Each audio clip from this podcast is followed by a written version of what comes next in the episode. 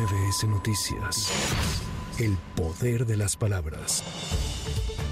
El gobernador de Tamaulipas, Américo Villarreal, rechazó que su entidad se encuentre secuestrada por el crimen organizado, aunque reconoció que no están exentos de tener problemas en materia de seguridad. Desde el Senado de la República, el mandatario indicó que la entidad es un centro de actuación de la delincuencia organizada por la actividad económica que se da en la franja fronteriza. Por otro lado, Américo Villarreal rechazó que se hayan fabricado carpetas de investigación en contra del exgobernador Francisco García Cabeza de Vaca y aseguró que lejos de una persecución política, lo que hay es la aplicación de la justicia.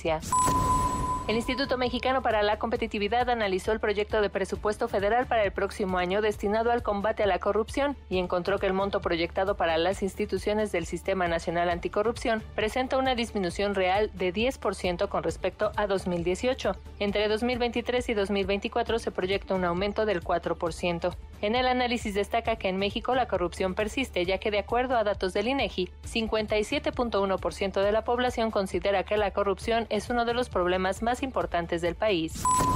El Banco de México informó que al 8 de septiembre las reservas internacionales registraron una disminución de 327 millones de dólares, por lo que su saldo al cierre de la semana fue de 203.920 millones de dólares. Este resultado es principalmente por el cambio en la evaluación de los activos internacionales del Banco de México. Sin embargo, se registró un crecimiento acumulado respecto al cierre de 2022 de 4.826 millones de dólares.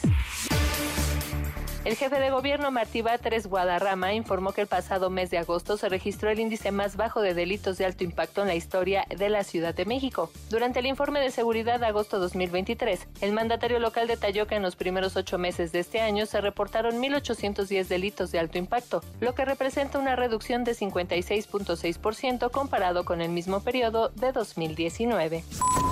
Para MBS Noticias, Erika Flores. MBS Noticias. El poder de las palabras.